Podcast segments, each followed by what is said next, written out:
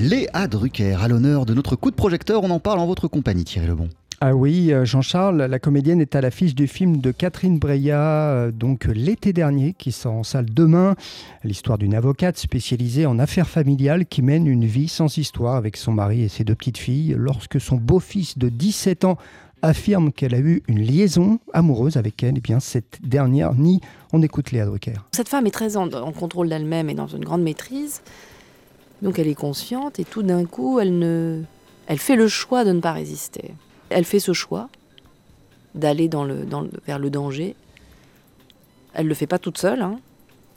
Lui aussi, ce jeune homme euh, ne le subit pas. Il, va aussi vers elle. Et le mensonge et le déni, je dirais que c'est le cœur du film.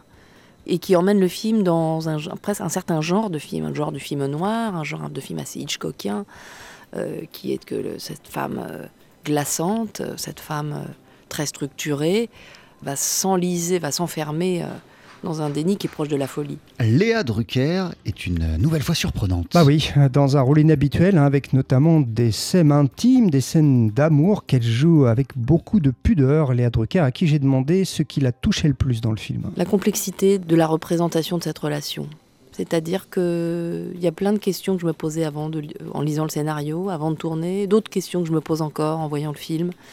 Et j'aime ça. J'aime bien le fait que le film ne résout pas euh, toutes les questions qu'on peut se poser en le voyant, tout ce qui peut nous déranger, tout ce qui peut, au contraire, euh, nous amener ailleurs, nous faire avancer notre pensée par rapport à des relations qui pourraient être sur le papier des choses assez caricaturales. C'est très complexe. Et je trouve que Catherine, par son cinéma, le rend encore plus mystérieux et intéressant. L'été dernier, Thierry, c'est aussi une rencontre. Entre une réalisatrice, et quelle réalisatrice? Catherine Breillat, et une actrice, hein, je m'en répète, quelle actrice? Léa Drucker, donc la comédienne m'a avoué qu'elle admirait Catherine Breillat, mais qu'elle n'était pas sûre de correspondre à son univers. Elle ne me connaissait pas en fait. Elle avait une vague euh, idée, mais elle ne me connaissait pas vraiment. Euh, puis euh, bon, elle m'a dit oui, moi, le côté girl next door, c'est pas mon truc. Elle est assez drôle.